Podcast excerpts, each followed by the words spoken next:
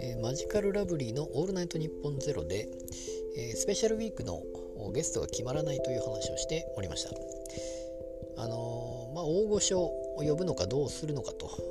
まあ、そもそも呼べないだろうというかもう声をかけるのが失礼であるというような話を、えーあったりですね、まあ、結局、まあ、身近な人といいますか、えー囲碁将棋であったりマッチョ芸人であったりというような話が、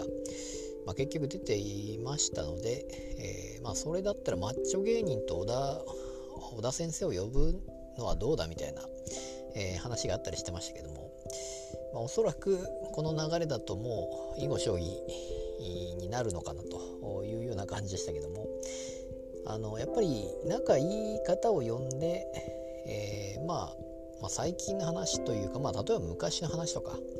いうのをするのがやっぱり面白いのかなと、まあ、地下芸人を呼んでみたいな話もやっぱりいいと思いますし、えーまあ、その辺も楽しみだなと思っております。